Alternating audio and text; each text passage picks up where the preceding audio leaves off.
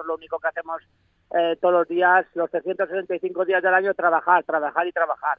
Lo únicamente que estamos reivindicando que, que muy pronto se va a perder la soberanía alimentaria en este país y una vez que pierda la soberanía alimentaria eres un país sin DNI y sin, y sin rumbo. Cuando dentro de X tiempo pase otra pandemia y no tengamos alimentos ni tengamos nada, que dependamos de otros países, como estamos ya dependiendo, pues habrá un gran problema y la población va, va a pasar hambre. A nosotros siempre tenemos un trozo de tierra para poder cultivar y para y para hacernos nuestras patatas o tener nuestras gallinas o, o, nuestros animales, pero la gente de la ciudad lo va a pasar muy mal.